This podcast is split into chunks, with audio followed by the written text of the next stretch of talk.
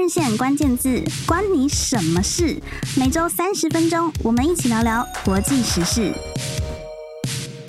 各位听众朋友，大家好，我是换人线主编林新平。欢迎收听《换人线关键字》节目。上周六，换人线刚结束了一场结合职涯咨询和论坛的跨业活动。活动当中，我们见到非常多对生涯规划有想法、也有行动力的年轻工作者。在这里，先谢谢大家的热烈参与。刚好这一次活动办在年末十二月，我们发现了一个很有趣的现象，就是大家在 networking 的言谈间都不约而同的聊起了 performance review，就是所谓的绩效评估这个话题。我相信大家不管是作为主管还是一般的员工，每到这个时候都会觉得有一点点紧张。对主管来说，要如何平衡员工的能力，既给出中肯的反馈，也激励对方未来能够发挥出更大的潜能，非常考验主管的领导力。那反过来说呢，员工虽然表面上是被评鉴的那一方，但是他也会从和主管的互动当中判断主管是不是有能力带领团队更上一层楼，或或者是更实质的帮助到他个人的职涯展望。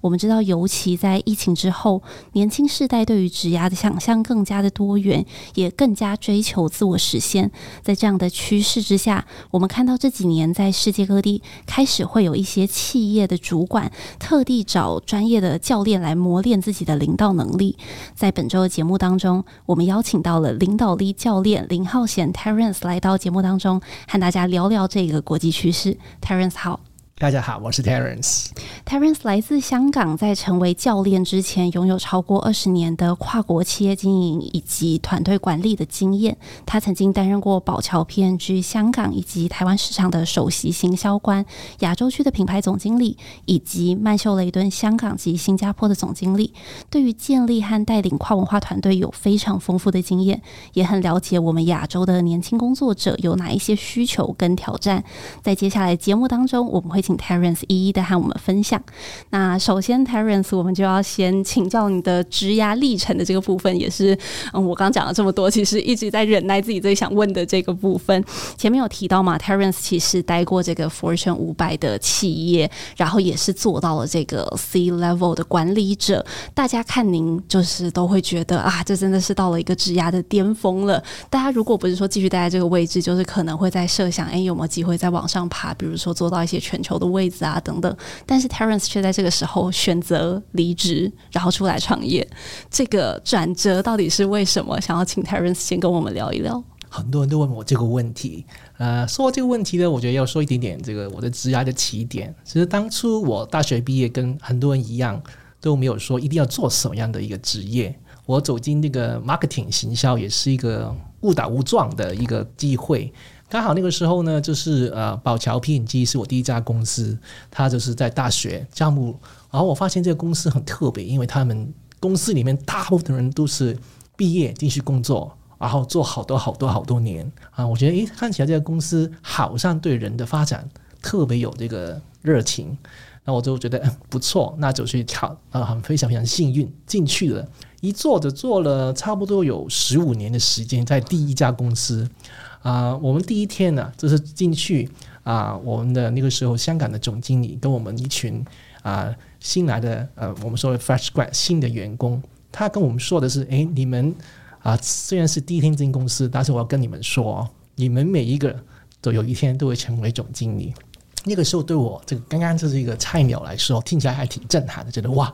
这个原来我的职涯目标就是有一天要成为一个总经理。啊，这个目标也一直在推动我。哇，呃，在 P&G 十五年啊，去过很多不同的地方，从香港也来过台湾，也去过不同的新加坡的地方工作，也负责过很多不同类型的产品啊、品牌啊。刚好 P&G 里面有你知道有什么资料库啊、口腔护理啊、啊洗发精，很多不同的品类。其实这个十五年还过得很充实的。啊，后来呢也是一个机缘巧合，我就去了曼秀雷敦，真的做他们香港跟新加坡的总经理。啊，很多人都觉得哇，这个是他们所谓的康庄大道嘛。但是我去到差不多，我觉得是四十岁，就是真的是我们说四十岁生日嘛。当下我我真的问自己，这个四十岁，很多人都说四十就不惑，对不疑惑嘛。但我当下真的有点疑惑，我就在想。我的人生的职涯就这样吗？呃，如果当初不是刚好遇上了这个 marketing 这个这个职癌，如果我可以重新再来一遍，我还会想继续做 marketing 吗？或者现在四十岁嘛，那个时候我在想，如果我再过二十年，六十岁退休，那我要再做多二十年的 marketing 或者所谓的总经理，这真的是我喜欢的吗？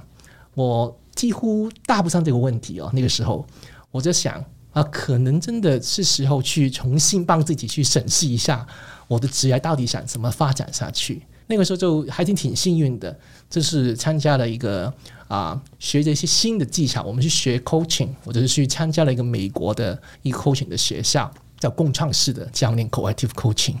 学完我发现，哎，原来我超喜欢呢。我是很喜欢那种你跟人之间一对一的对话，是一种深度的对话，而且从中你可以帮助那个人有一个自我的成长。这种是诶，我很喜欢的工作，然后我就慢慢去探索，诶，这个有可能是我人生可能下半场的一个可能性吗？慢慢也是因为教练带我去了参加了另外一个工作坊，啊，是一个叫日本的教练的大师甲本银刚他办的一个叫创造友谊的工作，里面我我也发现了，原来我人生有很多应该的，就觉得诶，工作里面我应该应该怎么样，也是很多可能社会啊，可能父母啊。他给了我很多很多一些，我应该要怎么做，我应该怎么去发展我的职涯，但真正自己喜欢的是什么？我也真的花一点挺长的时间，差不多我花了四年的时间去慢慢探索，慢慢面对，全是面对自己，说我真的想我的人生的下半生的职涯怎么去发展，想是什么？那当中我我除了尝试做一个 part time。呃，的一个一个 coach 教练的工作，我也是尝试做一个呃 part time 的一些 training。我在公司之间去自己去举办一些 training，看看我自己喜不喜欢做一个所谓的培训导师。我也是帮助一些团队做一些 team building 啊，团建的活动。那最后，我就大概是经过一段探索，完成到了差不多四十四岁了，大概两年多前，我觉得差不多了。我觉得我是是时候可以去踏出那一步。啊，那个时候刚好呢，太太也是跟我有对对于 coaching，大家也是一个共同的有一个热情，我觉得真的很幸运，难得两夫妻有共同的一个热爱嘛，所以我们就决定来了台湾，重新去开展我们的挚爱。是 Terence 刚刚有提到说，您在四十岁的这一年突然觉得说，哎，人生真的一辈子要做 marketing 吗？所以您去做了其他的尝试。那您当初为什么会选择 coaching 呢？其实也是一个缘分吧。我其实就算啊、做主管的时候，我是特别喜欢跟我的部属做 one on one。我经常会花时间去想，我怎么在一个一对一的对话里面，怎么让我的部署跟我聊完天之后，他会更有这个一个能量，他觉得诶有办法可以做好他的工作。这、就是本来我就喜欢的一个，我都作为主管一个一部分的工作。我那个时候还没有知不知道有教练这个职业的。后来也是因为我从啊 P&G 去了曼彻雷顿，我发现我以前学到的一些教练的技巧，已经好像去到一个新的环境不够用了。我觉得啊是时候去应该提升一下自己，所以我去学 coaching。我没有想过学 coaching 会变成它是我下半场一个职涯的一个新的方向，所以我有点是有点按照你自己喜欢的想学的东西慢慢去探索，你慢慢会找出一条路。原来是这样，因为 Terence 之前本来就有当主管的经验嘛，所以对您来说再去做人才的培训，其实听起来也是蛮顺理成章的。对。那接下来想要请教 Terence 的就是，我们知道这几年其实蛮常听到 coaching 的，当然就是我们知道它有分蛮多不同的类别啊，就是比如说我们之前做过一集节目，刚好讲的就是人生教练 life coach。那当时就是 Terence 在学这个 coaching 的时候，您有特别去 focus 在哪一个方面吗？我我其实学的 coaching，它就是一个啊，我说 general 的 coaching，它本来就是教我们怎么跟其他你的 coach 通过一对一的对话，你可以帮助你的 coach 从内在看到他一个可以可以是自我成长的一个啊成可能性，慢慢去挖掘一些他可能看不到的盲点，从而他可以外在去开始做一些改变。我们今天会说一个比喻，就是说。每个人都说啊，我要减肥啊！其实你要去减肥的方法呢，随便在网络搜一搜，很多方法嘛。但为什么这么多人还是觉得减肥很难呢？其实是内在，你对于你自己，对于减肥这些有很多很多一些，你需要去更了解，看到自己的一些盲点，你才真的有可能去找到一个方法去减肥。其实教练也是一样，我们学教练也是怎么去帮助我们的客户。他肯定是因为想改变才会来找一个教练，但是他改变不了的原因不是没有方法，而是他不懂他内在的一些可能一些内在的盲点。那我们做教练，先学到这些技巧，只是应用在任何类型的 coaching 都可以的。那去掉领导力的教练这一块，就是诶，怎么这个教练的技巧如果应用在帮助一个领导一个 leader 他去成长呢？我们经常在网络上看到很多啊、员工都是在投抱怨啊，觉得老板今天对我不好啊，然后呢，老板有什么一些不好的一些行为，其实很多主管他不知道的。对他来讲，有一些行为他做出来他，你问他，他也不想的，就是因为他对自己的了解不够。作为一个教练，我们就帮助每一个领导，诶，重新从各个角度重新来看自己。呃，有时候要从时间点，就是从一开始，他怎么是一开始成为一个可能第一次做主管，可能第一次有主管去管他一些困难，甚至小时候，因为我们说人生第一个老板其实是你的父母。让你的父母怎么去跟你相处，其实这些都是影响他将来长大成为一个怎么样的领导。我们作为 coach，就是帮助我们的客户去从各个角度重新了解自己的成长的经历。我们也同时帮他收集一下，可能来自不同的，可能是他的部署，可能是他的一些可能身边合作的伙伴，以及他的可能他的主管给到了一些反馈，我们都会帮他整合，让他看到，诶，原来你看自己这样，其他人看你。可能不一样，那我们就是把他一些不一样的东西，然后呈现在我们的客户面前，然后他去想一想，你希望你自己成为一个怎么样的领导？这些都是我们作为领导的啊教练会做的事情了。是，感谢 Terence 的介绍。您提到的这个领导力教练，就是英文应该是 leadership coach 吗？对，嗯，这个之前也有我查了一些资料，看到说其实欧美好像是还蛮流行的，在几年前就是有蛮多这种 C level 的管理者也会特别的去请这个教练来培训他们做管理方面的能力。那想要请 Terence 跟我们介绍一下，说这个算是从欧美那边流行到亚洲的吗？还是说这是原本就是从亚洲开始的一个职业或者是专业吗？这个的确是从欧美开始啊，慢慢普遍。然后呢，也是因为有很多外企，他可能在美国以及欧洲的总部，这个开始去流行这个方法，去帮助 leader 去成长。慢慢，他可能会在可能其他亚洲区的分部也会开始去推动这个事情。啊、我一开始也觉得这个教练的号好像只是给 C level 的人才有这个机会。其实慢慢也我发现有很多中级的主管也会有机会啊、他们会公司安排一个 coach 给他们，可能相对时间没那么长了，但是也是对他们的领导技巧是有帮助的。其实很多的领导，我觉得他最需要 coaching 的时刻是他第一次做主管的时候。因为很多的习惯，如果他慢慢习惯了，觉得这样做没问题的话，他可能十年、二十年后要他去改，反而是最痛苦的。蛮同意的。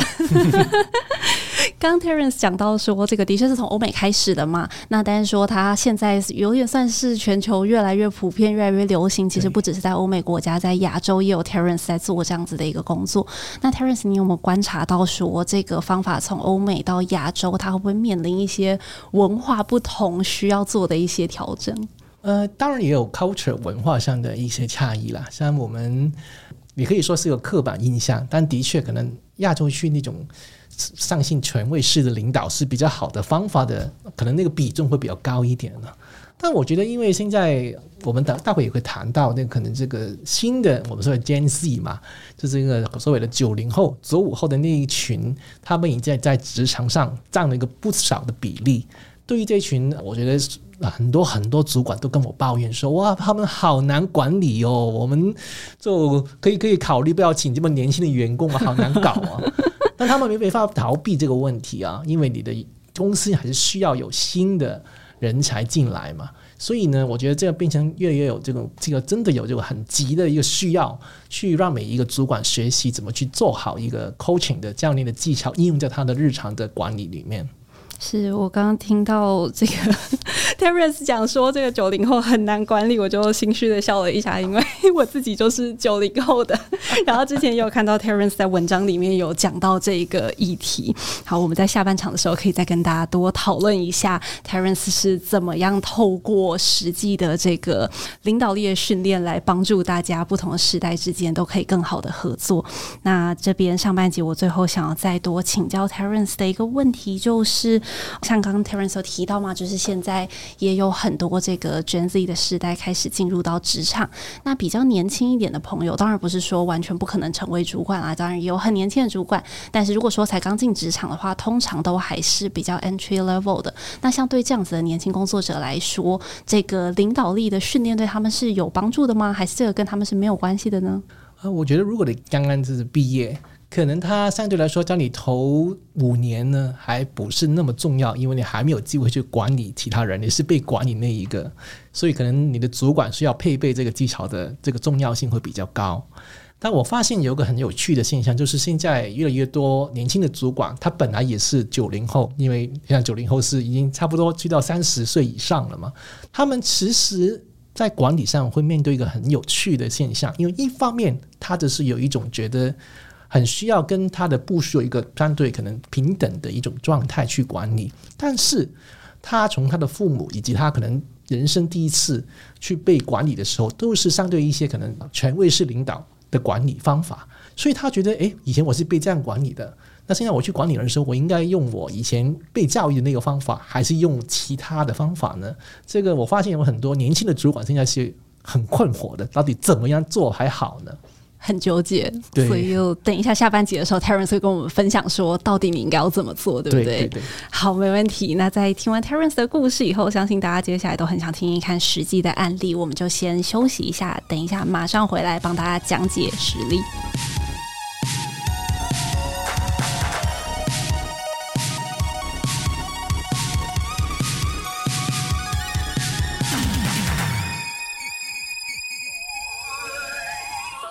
各位听众朋友好，欢迎回到《换人线关键字》节目。在刚刚上半节节目里面呢，Terence 有特别讲到这个九零后啊，还有 Z 世代这个世代管理的问题，我就想到之前我看过这个 Terence 的部落格嘛，然后上面您写过一篇文章，叫做《放弃九零后主管，你别闹了》。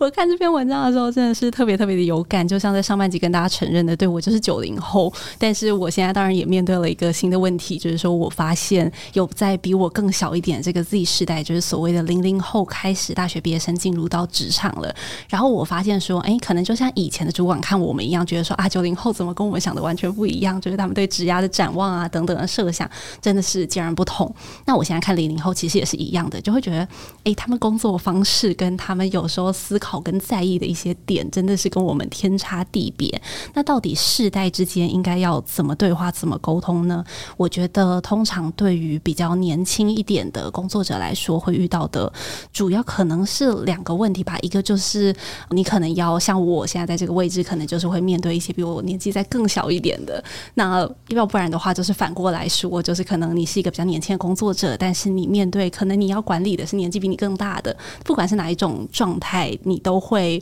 又遇到这个要如何管理跟世代差异的问题。所以就想要请 Terence 来帮我们举一些实例，分享一下您当时自己在当主管的时候有没有遇到一些类似的困难？那您是。是怎么靠着领导力解决的？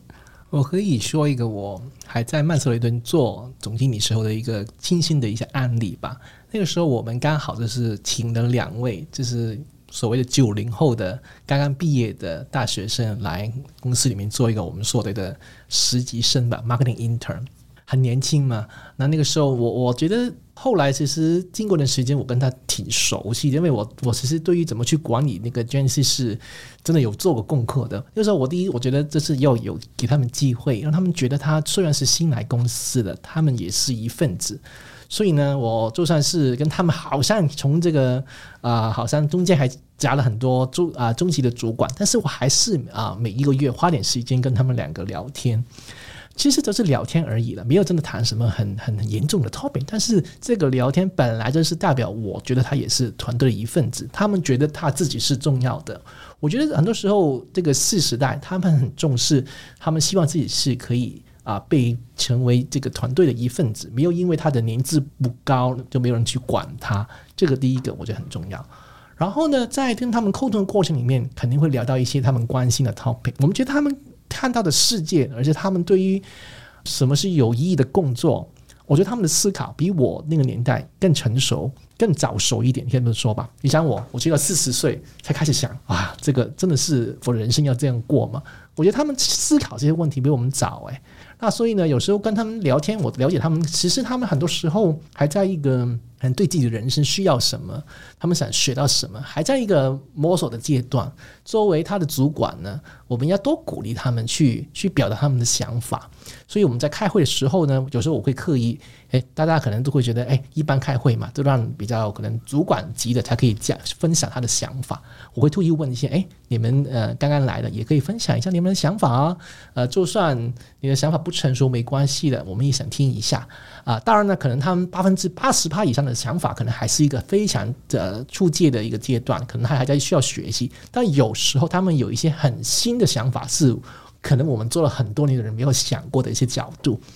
其实他们不需要我们天天在称赞他们啊，你好棒啊，这个有点虚假了。但是如果你有一两个想法，他说出来，你觉得诶真的有这点道理的话，只是一点点这样的认同，他们也觉得诶原来我讲的话真的有人在听哦。这个我觉得也是对他们来讲是重要的，因为这个阶段他对他们来讲要建立的是他们的自信啊，他们又觉得他自己的想法贡献对于整个团队来说是有用的，这也是非常非常，我觉得对他们的一个。融入到公司的团队里面很重要的一部分。我还记得那个时候有个实际的一个事情，就是其中一位 intern 他有个想法，他想啊研发一个新的品类。其实那个时候呢，我们一般做一些所谓的新的品类，都不会交给一个刚刚进来公司几个月的人来去去做的。但是他很有兴趣。那时候我还刻意说，如果你有这个热情啊。那我们就试一下吧。他那个时候还想得出做一个品类是，如果你问我，我作为那个时候已经做了二十年的行销的那个老板的角度来看，一听就觉得没有机会了。这个品类太难做了。但那个时候我想啊，其实这难得这个年轻人有这个热情，他也不怕要加班，然后去研究一个新的品类，让他试一试做一做也没关系啊。就我我觉得有时候要需要的，他们需要的是一个空间，让他们去尝试啊。当然，他们有他们自己要重要的工作，还是要去每一天去把它做好。但是他难得有这个热情去尝试一些我们也没有要求他去做的事情，你要去多鼓励他们呢、虽然最后这个品类去到可能这个研发的，可能经过半年时间，最后他也他自己也发现真的很难去啊建议公司把它去推出市场。但是他重新学到很多东西啊，他觉得在过程里面呢，他重新去了解到底 marketing 是什么一回事。我觉得这个就是这个经历会已经让他觉得这个他的工作的第一年充满了意义，他来对他来讲。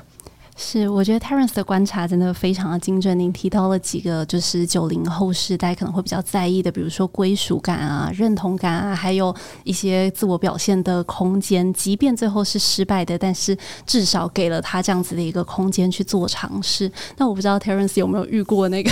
Z 世代，就是所谓的零零后，您有没有观察到说，哎，在下一个世代又不太一样了，需要的又跟九零世代不太一样。其实九零就跟九五后已经有一点差别，然后零零后呢，我还真的没有机会，就是那个时候，因为我我没有机会去 manage 去管理一个零零后的员工，但是我听到一些啊，现在我的一些 coach 一些客户跟我说零零后员工，那我发现他们的确可能走得更快，但是对于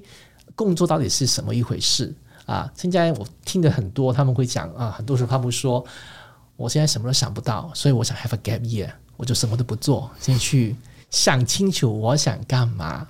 啊！我觉得这个想有这个想法的零零后还挺普遍的。你可以说他错吗？我也觉得这个不是对错的问题哦。啊，每一个人对于自己当下需要什么，有时候我们有有需要有一种体谅吧。他们如果觉得当下需要去休息，需要去了解自己想干嘛，我们就让他这样去做啊。你如果那说，哎呀，你这样不对呀，浪费人生，浪费时间。你觉得这样讲，他会真的会听吗？不会，他会做得更绝对。对，所以有时候我觉得就是，反而我们去邀请他去想清楚，哎，你想通过那个可能休息半年一年，你想你想达到什么样的你个人的一些目标？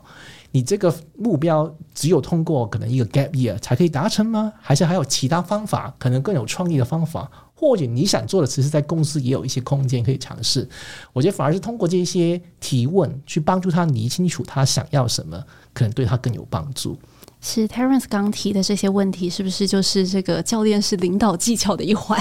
的确是我们很多时候说那个教练的技巧，很多时候讲的就是我们怎么去让对方觉得我们真的用我们的心在聆听他说的话，以及我们问他的问题是用我们的好奇心带动，去帮助他探索，而不是戴着一副好像要批判他的眼睛，让他觉得当下没有一个安全感，可以一起去探索。啊，在中间我们也会邀请我们的啊 coach，如果他真的想去某个方向的时候，哎，做一个小小的可能第一步 first step 试一下，做一个小小的实验，就算错了也没关系，至少可可以啊帮我们 verify 一下这个方向是是不是他真的想要的，这些都是教练，特别这个领导力教练会做的事情。是 Terence 刚刚讲到说，这个九零后跟九五后又有一点不同了。我很好奇，是不同在哪里？您觉得？啊，我觉得九零后，我我认识的九零后，我觉得还是有很多我们所谓的 Gen X、Gen Y 的一些包袱，还是比较多的。我我看到的九五后呢，就更更坚定吧，对于有一些事情。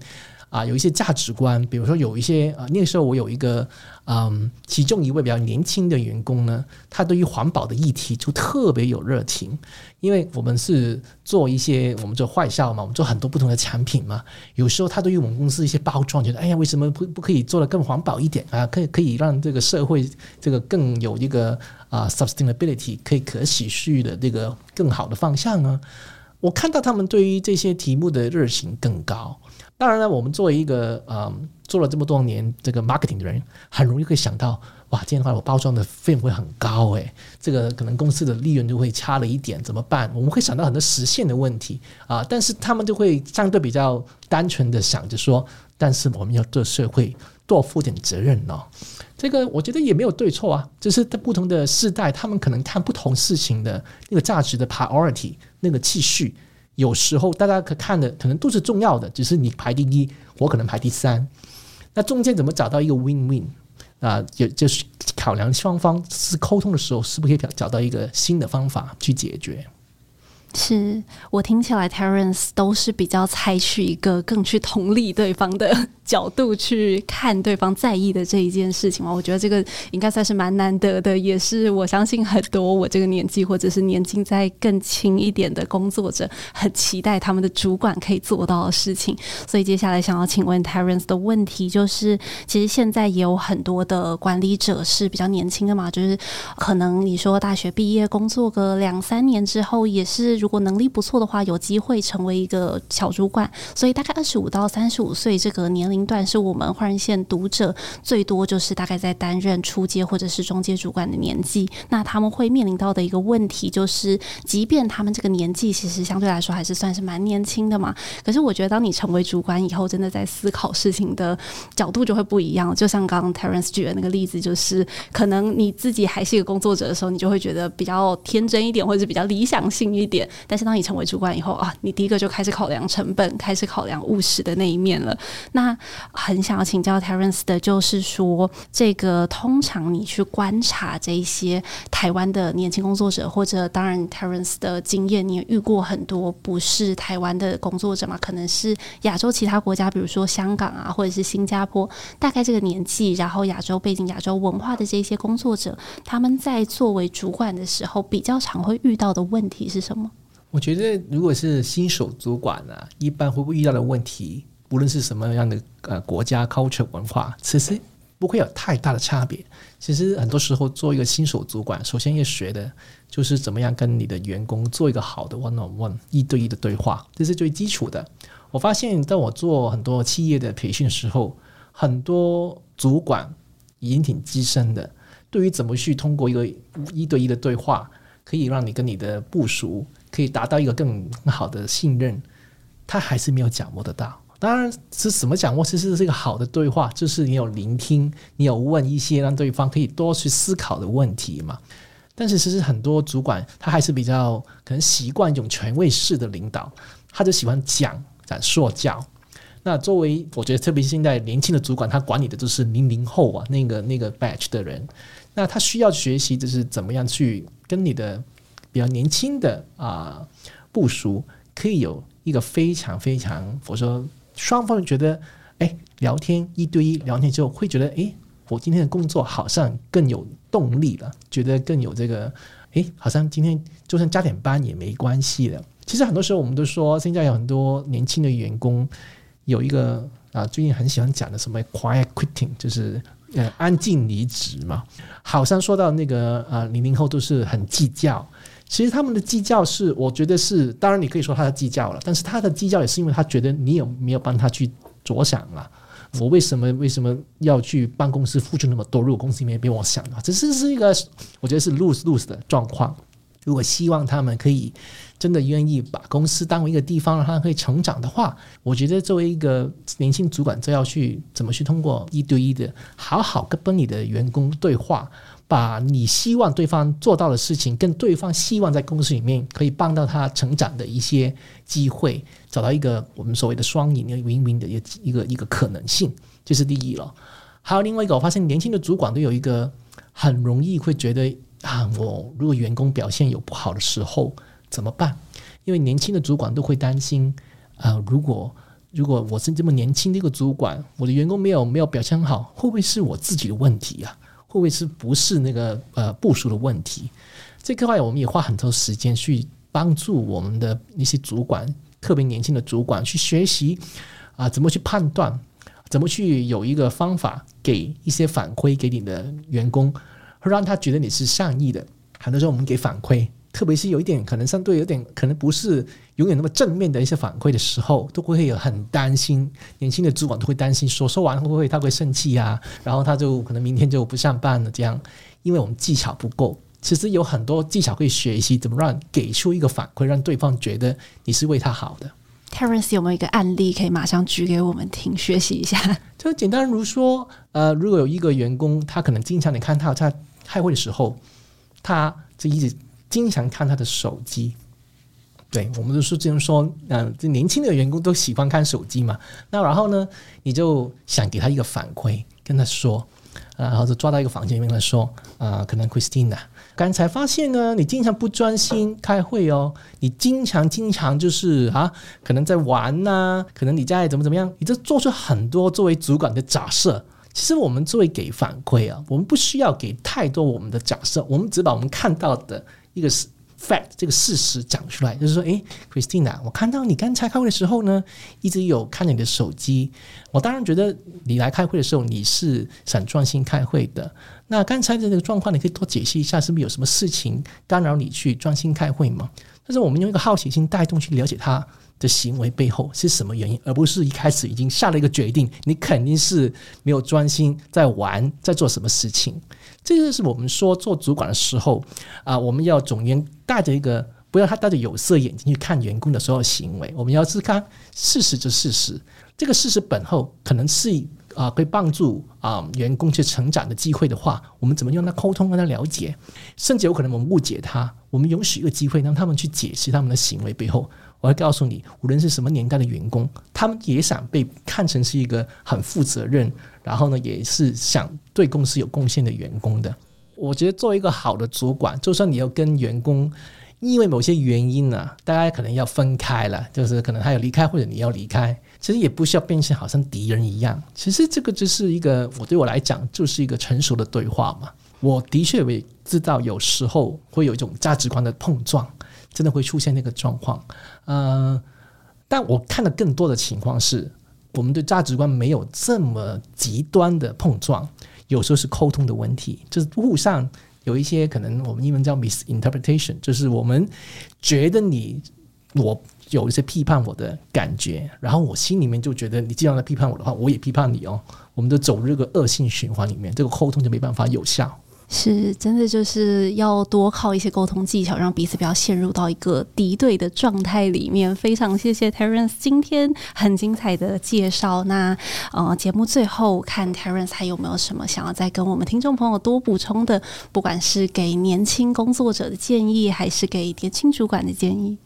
我还发现，其实有时候一些啊、可能台湾的呃年轻的主管，他可能现在越来越多企业，可能他有机会接触到不同国家的一些可能部署嘛。那其实很多时候，我发现大家可能对于怎么管理一些不来自不同国家背景的部署，怎么去了解他们一些文化上的差异，这个也是我发现越来越多人会有兴趣去尝试学习更多。啊、我自己有个真正的亲身的经历，因为当初我来台湾工作的时候。我就是被教育说啊，你来台湾教育中心，给你一个文化的一个第一课。那个第一课是什么？他就说，来到台湾呢，你要知道啊，他们不是香港的 culture，所以呢，你问他们，哎，最近怎样？台湾人跟你说还好，你们要相信吗？他说你不要相信，台湾说还好就是不太好的意思。所以香港人说还好，真的就是还好。他是这样说了。那时候我们就作为一个 culture 的文化第一班。我觉得有这个这个所谓的一些教育是好的，就是我们从就至少从第一，我们有一个盲点，以为所有人像香港人说还好是真的不错，还是知道哦，原来不是所有人都这样的。我们发现原来有人说还好的时候，不是代表这个意思的，这个是好的。但是我们有时候也不要把所有的问题变成好像只是文化的差异。像这个个案，后来我发现，其实我问我台湾的团队这个问题的时候，有人说还好。代表了真的是不太开心，也有人说还好，其实真的 OK 的。所以呢，我们就要去到可能要慢慢去一直在学习，从一开始有个盲点，以为所有人都一样，慢慢哎发现原来大家有点不一样。但是我需要听还好的时候，还要听的是一个我是脉络，他讲出来的这个语气啊，他平时讲话跟那个讲还好的时候有什么分别？我们还需要判断，而不是说。哦，原来是这样的，台湾人所有都这样的，有时候这种刻板印象，我觉得也是一个问题。所以，就慢慢一个进化吧。当你学习到更多的时候，你就可以成为更成熟的一个主管，你更容易判断到底的员工开心不开心。是，谢谢 Terence 今天的分享以及跟我们非常精辟的讲解。我觉得官吏真的是一辈子都学不完的课题。很谢谢 Terence 今天先帮我们上了一课。那我们今天的节目就到这边结束。如果大家有兴趣跟 Terence 联系的话，我们也会再把 Terence 的 Facebook 连接放在我们节目的资讯栏里给大家参考。我们下次再见，拜拜，拜拜。